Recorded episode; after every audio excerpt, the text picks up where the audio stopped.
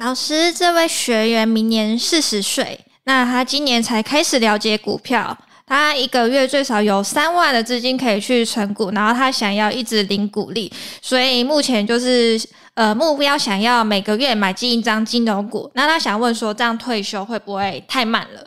好，你首先你不要想你退休会不会太慢哈，因为很多变数啊。再来就是你搞不好会活得比你想象中的久，所以说你就是有纪律的去存哈。所以说我在这本书上，我先讲到就是，好，你一个月买一张，啊，那要买什么股票？金融股还有分寿险、证券啊、银行啊、租赁啊，对，要买什么股票？老师第一个我书上有写。好，那再来就是我的建议，就是说你先存个一百张，一百张才有感觉。那你存了一百张完了，我建议你做分散啊，比如说产业的分散啊，持股的分散。这是一个整个的策略啊，其实这个策略老师有写到这本书里面了哈。这个书里面，那当然我的影音课程也有一些实际的操作跟讲解，哦，所以说我还是因为今天时间没有很多了哈，所以我还是建议你就是课程哈，老师这个课程真的是太划算了，真的没看过这么物美价廉的了哈。你与其去吃一餐四二八八，你不如买这个四八八八，你这个可以享受一辈子。对，按你存好股票，你再去吃那个什么四千多的把费嘛，对不对哈？老师书上写的很清楚了哈，我只是跟你讲，四十岁很年轻了，你放心，你就存就对了啊！啊，你不要想太多，你就存就对了啊！你从这张表你就可以看到，你的复利效果会让你越存越快，越存越快哈。所以说存股票会上瘾哦啊，因为复利效果会让你越存越快，越存越多哈。所以不要想太多，有纪律去做就对了哈。谢谢。那想询问老师，如果年纪已经超过五十岁、六十岁，那还来得及吗？哎，这个医疗进步啊，我跟你讲，你将来你如果不存股哈，我讲实话，你如果不存股，你搞不好你将来你会烦恼自己活太久呢。哦，存股票是什么？帮自己累积退休金呢，对不对？那你说陈老师存这么多股票，就我很多的股儿子啊，啊，他就会每年配息给我嘛。那有些 ETF 还季配起来，月月配嘛，对不对？啊，所以说你一定要存股票，那才会会有很多股儿子来孝顺你。哎，真的自己的小孩子都不一定会孝顺你的，但是股票会孝顺你哈。所以说，你如果年纪大了，更应该存。但是年纪大了，拜托你不要乱买股票，什么 AI、悲哀呀、BI 呀哈，高端低端你不要乱买，你先从金融股开始哈。啊，你如果啊，你如果说比较担心风险，你可以从关股了，什么第一啊、和库啊、华南啊、张银、台气。兆丰现在太贵，先 pass 一下了哈，对不对？啊，那老师书上都有写了哈，你我还是觉得说可以啦，你就先花一点小钱来投资自己的脑袋哈，我相信你会成功的啦哈，谢谢。好，想询问一下老师，呃，若我手上有两百万的资金，想要开始存金融股，是要等到资金到位就开始定期定额吗？好，来，当然你存股票就是要有钱嘛，所以说当然资金要有到位嘛，对不对？那当然，资金到位了，我们这样就告诉你要做好分配。他是说两百万嘛，对不对？对。那你就把它除以二嘛，一百一百，那一百万你就定期定额哈。那你就看了，你你你如果说觉得你觉得说嗯半年，那你就把一百万除以半年，你一个月投入十六万。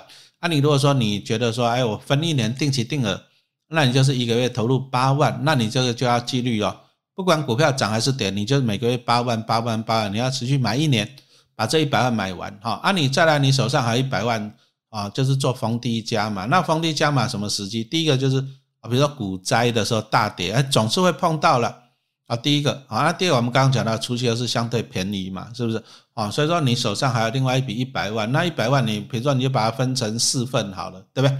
那你只要碰到一次大跌，哎，你觉得时间到了，你就加码一笔二十五万啊，你这样定期定额逢低加码哈，这样子资金分配。啊，再就是纪律啊，再就是不要乱买，不要去乱买奇奇怪怪的股票。你也是可以先从金融股开始存了。哦，那老师书上有写怎么挑金融股哈，还是建议你先花点时间来看一下书了哈。好，谢谢。好，那这位学员他有在另问另外一个问题。那假设如果今天是用不定期定额的方式去购入，所以那是要在等股价在相对低点或股灾时再开始分批买进吗？不定期不定额嘛，是不是？呃，不定期定额啊，不定期不定期，重点来了，你要怎么决定不定期呀？你的不定期就是说，你你可能就说我我等到大跌我再买，可是这个这个第一个我们很难去预测的，什么是大跌？所以说有些人当然策略是很好，我就不定期定额，定额就是比如说你每个月固定买两万就买两万，啊不定期就是说你不固定时间买。那当然你不固定时间买，你的用意是等便宜你才买。那什么时候是便宜？第一个你可以参考一些 K D 指标了哈，比如说短线你就看日 K，啊日 K 在二十以下啊，比如说黄金交叉，啊你如果中长线一点，你就要看周 K D 啊。金融股看 K D 指标还是可以抓到。相对的低点哈，那你如果这样子，就建议你参考这些 K D 指标。那陈老师的做法，好举例啊，纯属举例啊。比如说我这一阵子不是在减中线金吗？为什么？因为它日 K D 啊已经到了二十底以下了啊，这第一个。那如果说我买了日 K D 二十以下，我买了啊，结果又又跌下去，那怎么办？没关系，我会等，等到周 K D 到了，我就继续买啊。这个就是不定期的。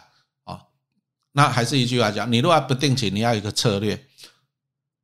什么时候是不定期的买进的时间点？你要定好这个策略哈，这个才是最重要的哈。好，谢谢。好，嗯，想请问老师，那如果这位学员他说他手上资金月末有一千万，那 ETF 跟金融股要如何配置大致的比例？跟张数才能稳稳的领股息。好，谢谢哈。其实你这个问题我书上都有写了。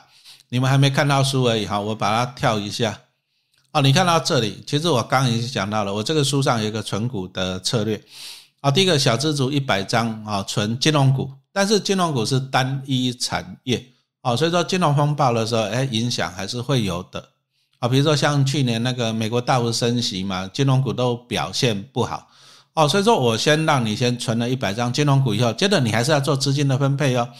那以台湾的产业是电子为主啊，所以说我其实我在这本书我想说，你先存一百张，那为什么先存一百张金融股？因为玉山它毕竟有配股票，张数累积比较快啊，有配股票迷人。那一般的 ETF 来讲都不配股票了，只有配现金哈，那可能张数累积比较慢了哦，所以说我们先先挑这个有配股票。按你说像刚刚也看到了，诶，玉山以外台新也都配股票啊，对不对？啊，那你股配股票张数累积比较快，所以说先存一百张。啊，后面其实陈老师，你看了，我这个也是从书上抓，我只有抓三分之一，这个只有六年。可是我其实我书上我写了三个六年，十八年。哦，那你存了六年，存了一百张金融股以后呢，我就是告诉你拿股利再去存下一档，下一档我就跟你介绍 ETF 了哈，就是书上就有写 ETF 了哈。那为什么是 ETF？因为台湾毕竟电子产业为主啦，所以台湾很多那种市值型的、高股型的、息型的 ETF 都是电子为主的哈。所以说，你如果说先存金融股，啊，接着你去存 ETF，啊，你就是金融股有的，你科技产业、科技产业也有了，啊，这个就是做一个投资的配置啊。那当然了，这两个六年啊，第三个六年我再介绍了一档 ETF 啊，那我就是跟你讲的就是产业的配置啊，书上都有写的哈。所以说。啊，就还是一句话讲哈，来马上跳过来，马上还是跳过来哈，哎，最后加码哈，对不对？啊，最后加码，真的这个真的很便宜啦。你如果一千万的资金，我真的建议你花个四千八，你先投资自己，投资自己了。啊，投资自己好了，你这一千万能够发挥出效益，一年就是赚几十万、上百万啊。这个投资自己哈，才是最好的投资了哈。好，谢谢。想询问老师，要怎样才能正确的挑选股票？然后还有长期投资存股的方法。挑选股票哈，其实这个这个真的是大灾问呐！啊，啊什么叫做大灾问？因为我书上就有写啊，金融股、寿险、寿险你要买在高本利比，为什么呢？为什么？好，我们直接跳过来。为什么寿险你要买在高本利比？哈，我们直接跳过来。你看，二零二二年的时候，对不对？哈，哎，错了错了，再跳。啊，在这里，你看二零二二年的时候，哎，EPS 很少啊，啊，赚的不多。可是你看那时候国泰，国泰那时候也有三十几块、四十几块嘛，对不对？啊，你看那个富邦也有四五十块嘛，所以说这时候本利比还十几倍啊，十几倍啊。但是你看一下二零二一年。啊，EPS 十块、十二块，那时候股价六十几，股价好像七十几吧，对不对？结果你看啊，它股价六十几，啊，赚十块钱，本利比才六倍呢，啊，这个是本利比，这个是十几倍呢，啊，你如果说本利比低，你买在六倍，你受伤啊？为什么？你买在六十几块啊？可是这个本利比十几倍，可是股价呢？我那时候买在三十七块多而已啊。所以以寿险为主的金控，你要把它当做景气循环股看，你要买在高本利比，然后你要卖在低本利比啊。寿险为主金控，but 如果是银行为主的金控，哎，你反而你要买在低本利比，卖在高本利比啊。所以说，其实就算是金融股了啊，因为产业的特点不同。所以，就算是相同的本利比的指标，都不一定可以共同参考。那再来，金融股有时候用那个什么股价净值比也是不错的。但是有些公司，哎，比如说像关谷的，或者说像国泰富邦这种超大型金控的，哎，它的搞不好它股净比又比较高啊。按你一些比较小型，像台积哎，搞不好股价股净比又比较低呀。哎，所以说你也不能拿拿那个什么张飞跟岳飞比啊，对不对？哦，所以说你要怎么挑选？其实我讲实话，这个真的是大灾问了哈。因为陈老师也不断的在研究啊，但是好处是怎样？好处啊，就是陈老师研究金融股研究十几年，我买了三千张的金融股了。然后呢，我把它浓缩在这一本书里面，三百多页啊，浓缩在这本书里面，那你真的很便宜的，又又要再推到。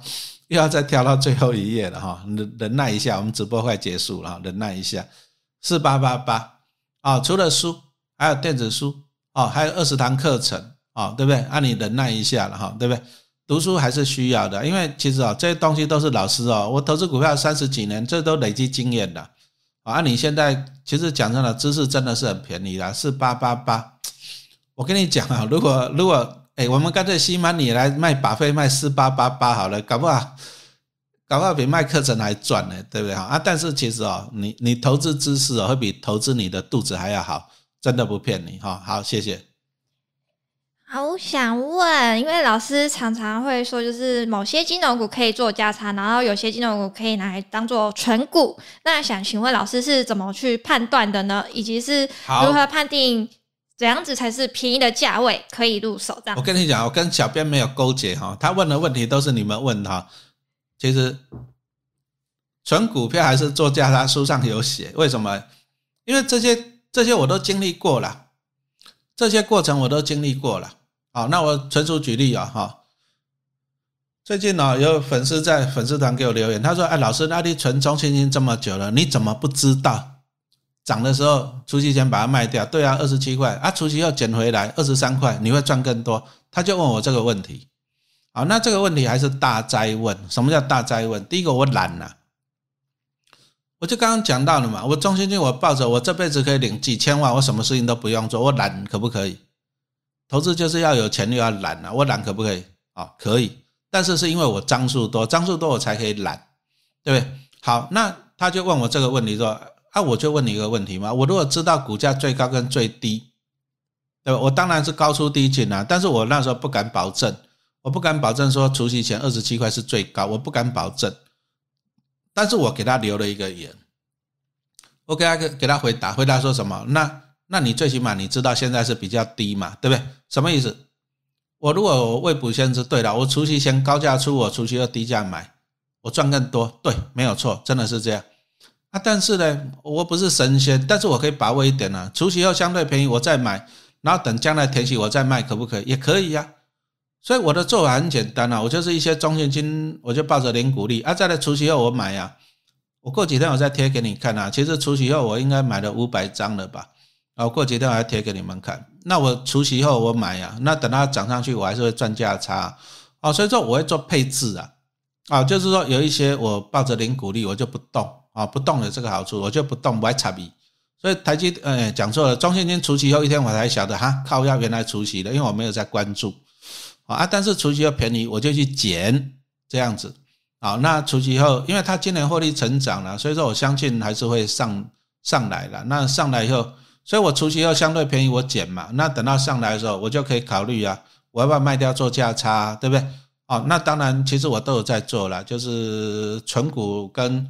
做价差我都来做啊，但是我书上也强调了，不是每个人都可以做价差了，因为做价差做价差牵涉到人性了啊。有时候做价差，很多人都是这样，涨的时候你很开心买在高点，跌的时候你很恐慌卖到低点。所以你如果说你你会这样子，你不要做价差，不然你都是买高卖低，你都是赔钱。那你就存股。哦，存股好处是这样，好处就是容易复制。你有一百丢、两百丢、三百丢，你这样一直存。哦，你有本事像陈老师这样，你就存一千张中信金，那你一年领一百万，你这辈子领几千万回来，你三边逮几都没走，哎，那不是很好吗？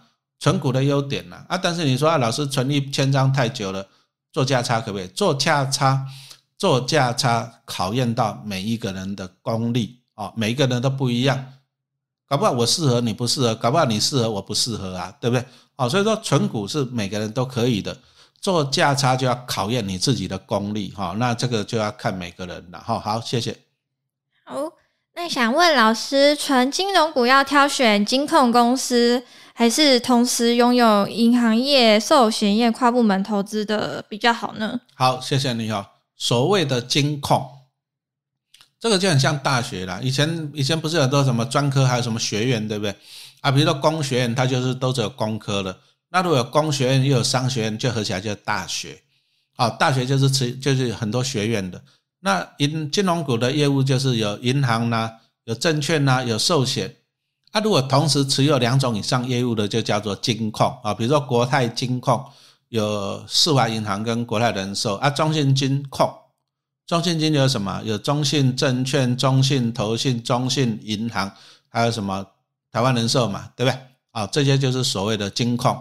那如果说纯银行的名字是银行，那拍写它就只有银行业务的啊，比如说像彰银、台气啊、远东啊、台中银行、金城银行这样子来讲哈。所以说，其实如果说金控呢，只要是讲到金控，它都是同时持有两种以上业务的。那你看元大，它就是什么元大银行，还有什么，还有那个什么元大证券啊，这两种业务。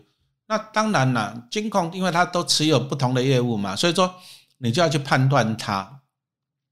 到底是同样一个景气来讲啊，对它的影响啊，比如说在去年来讲啊，去年来讲的话，升息，升息对谁不好？升息就是钱，我刚刚讲到钱会回到美国去啊，台湾股市成交量下跌啊，成交量不好，所以说第一个元大金控不好，为什么？因为它元大证券的获利不好。那再来呢啊，升息啊，股债双杀，所以说寿险的金控不好，因为人寿都持有很多的股票跟债券嘛，哈。所以说，同样升息对那个寿险的金控不好，还有对证券的金控不好，还对一个票券业者不好。所以国票今今年发不出股利啊，这样清楚了吗？但是升息又对银行好啊，银行为主的，像我们刚刚看到的张银连续三年获利成长，台积银也是获利成长啊，对不对？啊，那兆丰金啊，它也是银行为主的，但是兆丰金就是踩到防疫保单了。那你说老师玉山金也是银行为主的，哎。玉山金是一些因为 OCI 的，就是其他权益的损失啊。老师书上都有写了哦，所以说你第一个你要了解它金控，它最主要的业务在哪里啊？然后再来就是利率政策对它的影响啊。这个题目很大啊，题目很大啊。你放心，这个老师的一本书，还有那个什么二十堂课的影音课程，还有一本实体书，我给你保证清清楚楚啊。这个整个 package 绝对是清清楚楚哈，所以说，哎，你不要怀疑的，就是赶快下订单就对了。我真的，啊，你大概找不到这么佛心的产品的了，啊，你真的找不到了。我明年应该不会出这么佛心的了啦，哈。好，谢谢老师。那以小资族来说，就是一个月只能有两。两万跟三万可以投资，那还在累积资本的情况下，你会建议到底是该专注存 ETF 还是金融股呢？该怎么选股长期投资？因为他很怕会捉龟呃捉龟走鳖。啊，俩股招比哈。嗯，好，那我就先跟你这样子讲好了。你还是了解产业啊。我刚刚一开始有跟你报告过了，就是说台湾的 ETF 来讲哈，基本上都是以电子为主的，啊，电子为主的这样子，所以说，当然，如果说电子产业好的时候了，ETF 当然报酬会比较好哈。但是啊，但是还是要讲一下警语啦。最近这个 AI 啊，真真的是涨太多了。你看那个什么广达，那个本利比都高到吓死人了。啊，以前八十块的广达都还嫌贵的，那伟创，伟创现在一百二十几块，以前的还才二三十块而已。哦，所以说虽然说现在好像看起来哇 ETF 很好，但是因为这些 AI 类股在飙，但是我只能提醒你风险了，因为这 AI 类股太贵了，所以说你现在如果买 ETF，那因为台湾的 ETF 都是电子为主嘛，对不对？你你现在的位阶相对高哦，啊，所以说相对高。好，那投资股票最重要就是买便宜嘛，买便宜，第一个你领股利就划算了啊，第二个呢，你买便宜，你将来赚到价差的机会又高嘛，对不对？所以投资股票不是去买最夯的股票，嗯，第二，为什么？你当初你去追航海王看看。那你现在 AI 搞不好将来变 BI 了，对不对？有没有可能？因为你买贵呀，买贵永远是最大的风险。哦，所以说现在的 ETF 啊，你要小心哦。如果说是电子为主的，特别是那些 AI 概念股，你要小心呐，因为太高了啊，价高哈，就是高价永远是最大的利空，但是低价永远是最大的利多啊。那我们看到了金融股今年真的在反弹了，为什么？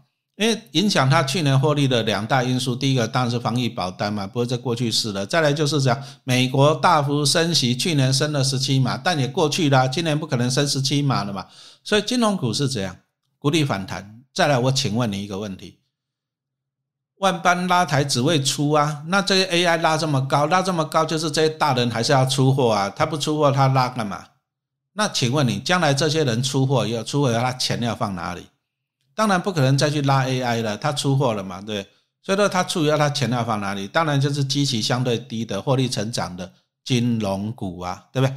哦，所以说以前台湾股市都有电金双主流了，就是电子股飙完了太贵了，那这些大人物啊获利了结了，就把钱转到相对便宜的金融股，因为金融股相对稳定嘛，啊，折利率又高嘛，哈，所以说如果说这一阵子 AI AI 标完了。金融诶，电子股标完了，诶，搞不好金融股会接力哦，哈，所以说我们提早布局了哈。好，谢谢。好，想请问老师，纯金融股会建议要一张一张买，还是要用定期定额的方式呢？还是呃，会看它的属性不同，操作方式也不同？诶，一张一张，这个也叫定期定额。你一个月买一张，这个是定期跟定额。哦，按你一个月买一万，这个也是定期跟定额。哈，所以说。所以就看你啦，你要一个月买一万或者一个月买一张，这个都叫做定期定额。但是重点是怎样纪律？好，那当然啦，嗯，我前面也讲过了，寿险为主的不要存了。所以说，你说什么国泰富邦开发，你也不要去啊，也不是说不能存，而是说你要按照趋势来做价差啊。就像刚刚陈老师讲到了，哎，现在是，呃，今年获利有上来的，不过目前还算在高本利比的哈。哎，那你可以定期定额买啊，等是等到将来的将来，如果说低本利比的时候，那那时候你就不要买了，那时候你就定期定额卖，这样了解了吧？哈，那其实啊，其实陈老师在书中写了一个很不错的一个投资的策略，那我在影音课程也跟你分享了，就是说到底要买关谷金矿好，还是说民营的金矿好？啊，其实陈老师在里面写了一个投资的策略了哈，什么策略？其实你要了解原理啊，升息对寿险不好，但是对银行好；那降息对寿险好，但是对银行不好。那你要适时的切换呢？哦，这样清楚吗？你要适时的切换啊。所以说，陈老师在书里面，我就挑了一档寿险金控，跟挑了一一档银行为主的金控啊。那我就在里面写了一个乾坤大挪移了啊。那乾坤大挪移就是说，你要把资金啊从寿险啊搬到银行。那接着再从银行搬到寿险，哎，这个报酬率比你死抱着会赚很多，会差很多啊！这个策略是陈老师这样辛苦研究出来，这个这个策略我搞不好会用很久啊！啊，那就在书上分享给你们了哈。那当然，这个也写在我最新的六堂影音课程里面，然后还有我这本新书啊。那总共只要四八八八，真的是太太太太太划算了哈！你学会这个策略，就真的是。百倍奉还了哈，谢谢。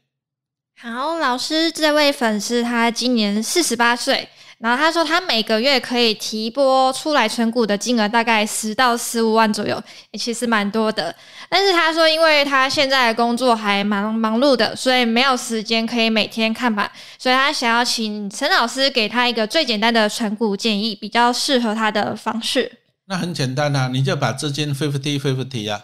你就一般存那个金控啊，一般就存那个 ETF，为什么呢？因为你这样就做到配置了啊。因为 ETF 毕竟是以金融股，也讲错了，ETF 毕竟是以科技为股啊。啊，当然金融股来讲哈，因为科技为主有优点有缺点因为科技股就是暴涨暴跌了哈。那金融股来讲，好处就是稳定了啊，配息也很稳定啊。所以说，你如果说很忙的，我是建议你就是存股累积资产啊。那累积资产，那第一个就是啊，我的建议很简单，你就拿四成去放金融股啊，按你拿那个四成去买那个 ETF 高股息为主好了。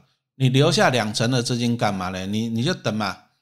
存股的过程总是会碰到股灾，股灾的时候你再来加嘛，啊啊加码谁？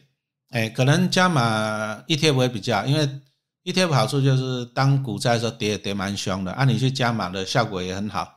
啊你要加码金融股要也可以，但是你要看看是金融股，就是说，哎比如说哦金融股跌也跌很凶哦，你看那像那个国泰，国泰从六十八跌到三十八呢，为什么？美国大幅升息，哎啊那如果说碰到那个 timing 来讲。你去加码那个国泰金，其实也是不错了。所以说，其实国泰金去年跌破四十的时候，我自己买了五十张了，那又帮我妈买了一百张，我现在都还抱着哈。那这个就是，其实你如果忙，你就抓住一些基本的策略了。那基本策略其实有了，这些老师书上都有写了哈。有空还是要看一下书了哈。好，谢谢。好，老师，我刚刚在聊天室看到有人问说，他存股存到无法自理，该怎么办？什么叫无法自理？我听不懂。可能他没有办法生活了。啊，那这样不行了。你如果说哈，我们当然说我们不拜教，我们不拜教是为了省钱。可是你身体健康是你最大的资产了哈。你所以说你你还是得得要活得下去啦。啊，得要活得下去啊，所以说哈，该吃、该喝、该运动，这个钱不能省，这个是生活必要的哈。所以说，那当然啦，如果说你有些什么一些什么想要的，什么抽烟、喝咖啡，那个就不要了哈。这个是必要的啊。当然，讲实话了，存股会上瘾的，为什么？因为你会觉得说啊，我花这个钱，我还不如去存股。那我存了股以后，他每年给我鼓励，哎呀，这样子，这样是一个正的循环嘛，对，没有错啊。啊，但是你你生活还是得自理啦，还是能够要活得下去。就是说，吃不一定要吃很贵，但是你要吃健康，那又要运动啊，睡觉要睡得充足啊，健康才是最重要的哈。没有健康的话，你后面多几个零都没有用了。所以，所以年轻人啊，其实每个人啊，你都要把健康顾好，要不然你存那么多股票，到最后拿去养医生，那不划算嘛，对不对？健康摆在第一点，好不好？好，谢谢。那老师，如果他目前的状况是持股都是赔钱的话，怎么办？赔钱的股票有两种情况，第一种情况就是好股票你买在错误的 timing 啊，比如说你买到买到四十块的兆丰金啊，对了，好股票你你买在错误的 timing，那你就要判断嘛。第一个，哎，兆丰金啊，反正它也不会倒了，那再来的每年平均配个一点五还是有了。那再来兆丰金如果便宜可不可以加码？可以的。哦，那这个比较好处理。哦，它是好股票，你买在错误的时间点，那你就第一个你就领到股利再买回去啊，再来便宜的时候你再加码，长期持有你还是会回本啊。所以说这个不要烦恼。那第二个就是你买到错误的股票啊，比如说你买到高端变成低端，那你买到两三百的航海王。那错误的股票，什么叫错误的股票啊？第一个就是景气循环类股嘛，啊，第二个就是获利衰退的。如果是买到这一种股票，那不用想了，壮士断腕，该认赔就认赔。啊，那为什么会买到这种错误的股票？就是我们强调的，你还是要买你懂的股票，不懂的不要碰哈，不要贪心了。那所以我们今天讲到这金融股最好的优点，就算你在去年你买到四十五块的兆丰金来讲了哈。你把它抱着，按照老师刚刚讲到的定，你就逢低加码嘛，鼓励买回，你还是会有解套的一天哦。那甚至你还有赚钱的一天哦。所以说金融股有这个优点了哈，就是说你不怕买贵啊，你只要持续去加码它，逢低鼓励买回，哎，你还是会回本的哈。所以说金融股的优点在这里哈。所以说如果你手上的都赔钱，那你要了解你买的是什么样的股票啊。如果说是获利稳定的，那就算了，不要怕。啊，如果说获利衰退、前景不好，那要砍，好，所以说自己要有判断的能力，这才是最重要的哈。谢谢。好，这位学员问说，他手边若有一千万的理财型房贷，可以使用五年，利率两趴，请问可以拿来买高股利的 ETF 吗？或者是然后拿股利去累积金融股？诶，那你如果说你要存股哈，哎，其实你问了这问题哈，我跟你讲哦，我最新的六堂课有啊，因为大家太多常问了，就是第一个融资，第二个一般型房贷，第三个理财型房贷，还有股票质押啊，这里面老师都有写。好，那你如果说你一千万的股，你如果说你像你刚刚讲到你要领股利，对不对？啊，高股息 ETF 啊，你要领股利，对不对哈？你不要办理财型的，为什么？理财型房贷利率比较高啊，那你如果说你要长期投资的话，那你要去借一般型的房贷啊，一般型的，这样清楚没有哈？那我们举例算给你看，我马上算给你看。你如果借一般型的，啊，你如果说一般型的，你通常拿二十年来讲，你一哎。他是说他有一千万的理财型房贷嘛，对不对？对，然后利率是两趴，可以用。那你如果说一般型的，我们很快算给你看嘛。你一般型，你如果二十年，你大概 total 用两趴去算，你 total 大概要缴一千两百万，那也除以二十年，一年六十万，一个月你要缴五万，一年六十万。那你这一千万，你拿去买一些高股息的，像什么五六啦、八七八啦、九一九哈，你给它平均这样分散买，因为你买五六八七八跟九一九，哎，你等于月月配。那这样子来讲啊，它的股利率平均起来应该有到七到八趴左右啊，就是说平均了哈，用过去去算，八趴应该有机会的哈，对不对？那也就是好了，我们抓七趴就好了。那你就说你一千万的股，你一千万你拿去投资这这三档高股息的，那你可以领到七十万，领到七十万，你去缴你那个六十万的房贷够不够？够哦啊！如果说股利缩水，你七十万变六十万。你去缴房贷够不够？还够，好，那好处是怎样？二十年后你股利缴，你房贷缴完了，啊啊，结果你这一千万的股票变成你的了，哦，这是优点，但是这是数学而已，数学就是说只是数学了，看起来很美好，但是实际的实际不一定。什么叫实际不一定？啊，你现在房贷利率是两趴，那以后会不会再高一点呢？不一定啊，不一定，这个所以说你要评估进去。那再来就是说，哎，你不要想说看跌看涨不看跌呢。那现在五六八七八都是因为怎样？因为那个 AI 啊，AI 涨很凶啊。万一 AI 下来了，你看两年前那个零零五六也是涨到三十几块啊，后来航海王下来，大概跌到二十几块啊，是不是？那什么意思呢？就是说你这一千万的股票哈，五六八七八九一九，对不对？虽然报纸还不错啊，但是万一如果碰到股市不好嘞？那你一千万的股票，搞不好你账面只剩下六百万，你会不会恐慌嘛？重点来了，你会不会恐慌？啊，你一千万变成六百万了，啊，你还有房贷，你会不会恐慌？所以说，有些人本来这个数学上是对的，零七八的股利去缴，对不对？去缴房贷还有剩，数学上是对的。但是问题是，当你股价在跌的时候呢，你你看到你总资产在跌的时候。你会恐慌啊，你怕股票一直跌啊，啊，你也有利率要缴啊，啊，结果呢，你恐慌到你受不了，搞不好你一千万的股票你七百万卖掉了，啊，结果呢，你反正没赚到钱，你还赔了三百万，啊，真正是俩股招毙，啊，所以说，除非你真的能够抱它二十年，你真的能够坚持领到股利去缴房贷，而且你还有稳定的薪水收入可以去帮你缴房贷，你如果做得到。哦，那你就去做啊！但是我提一个警语啦，就是说，你如果借钱哦去买股票，拜托一下，关股金控啦、高股息 ETF 啦，拜托一下买这些就好了啦，不要去买什么高端、低端什么 AI、BI 哈、悲悲哀那一种哈，拜托一下，那个风险很高哈。借钱投资，请你把风险摆在第一位啊！谢谢。好。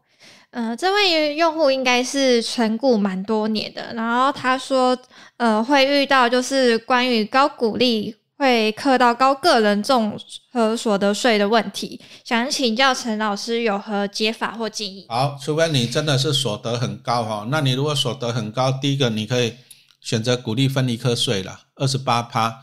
啊，如果说你领到了五百万的股利，那你就缴二十八趴，一百四十万，那你还剩下三百六十万。啊，那这一百四十万你就当爱国。那你如果说不想爱国，那第二个方法就是你去买，不过 KY 就算了，KY 之前都爆了一些雷哈。啊，但是 KY，嗯，你要买大公司的，像老师有什么中珠 KY 哈，这样子来讲，不过它现在股价股利率也不会太高。那再就是你买海外的啊，比如说像那个群力有一档零零七二二 B 啊，它那是那个电信债，那这个电信债最近的殖利率啊，最近几年美国大幅升息嘛，所以说现在的殖利率应该有到六趴了。那这个海外债有个好处就是说，因为它算海外所得啊，那基本上你只要那个个人的那个什么基本，我忘记那名词了，就是说。你基本啊最低税负制的，所以说你基本上你一百万以内你不用申报，啊超过六百七十万才需要缴税，啊就是把你的一些所得加起来，反正我书上哎好像有我一本书有写，啊那你基本上就六百七十万以内是啊没有税的问题，啊所以说你也可以去买这些海外债，啊海外的债哈零零我刚刚讲零零七二二 B 嘛，因为它持有的都是。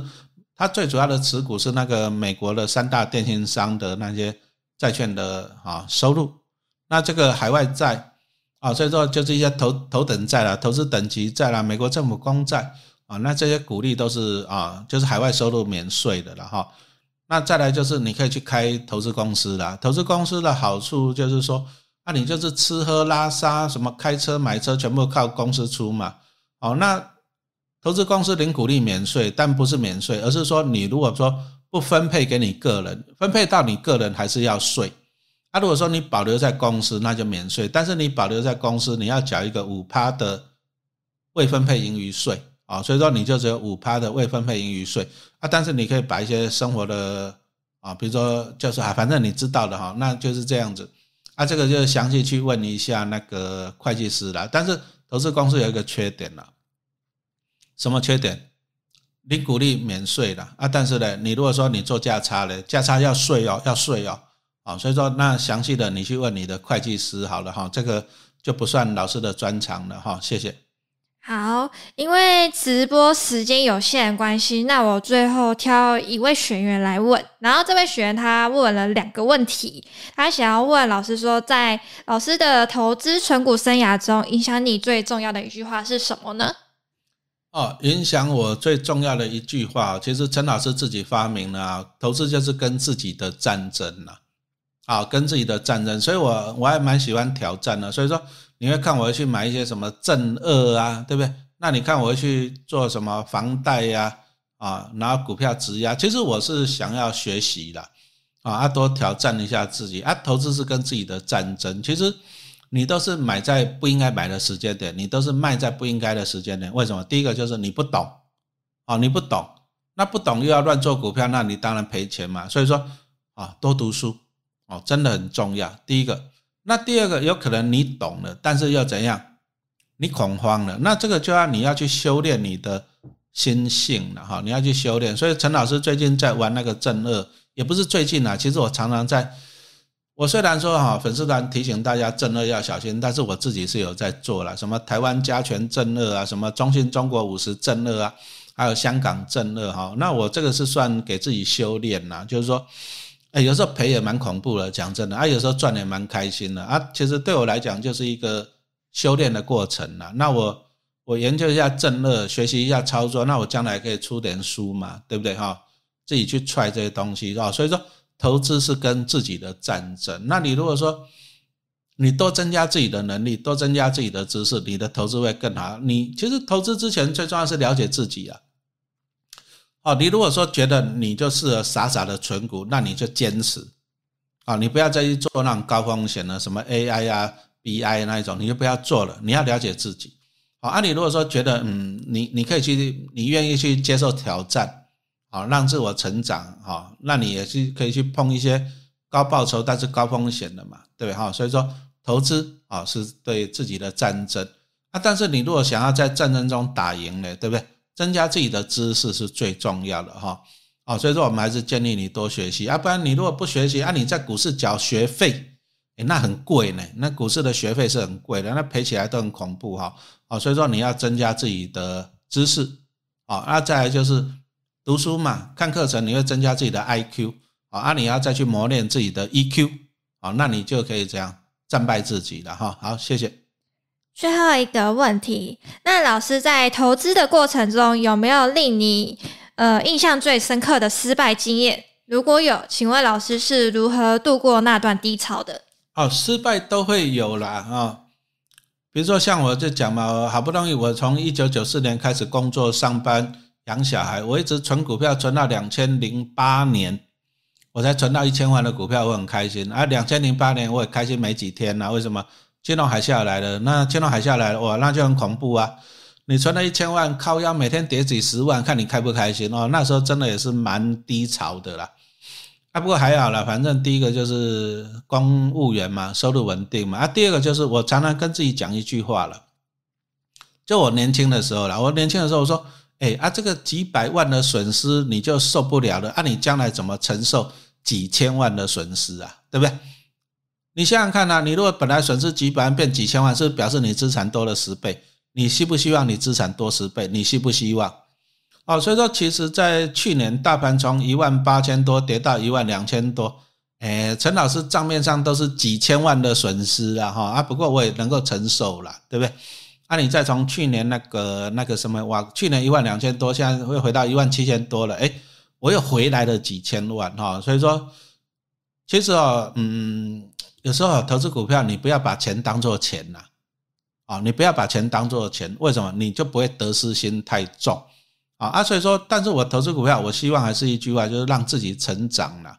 啊，所以说我是把股市当做一个游戏啦，啊，不要把钱当钱啊。但是呢，我们是希望在里面学习一些东西啊。所以说，你看老师粉丝团会常贴一些新的，我不会只有讲，我不会像人家就只有讲零零五六、零零武林可以讲一辈子、写一辈子的书，我不会这样子的啊。我也不断的在。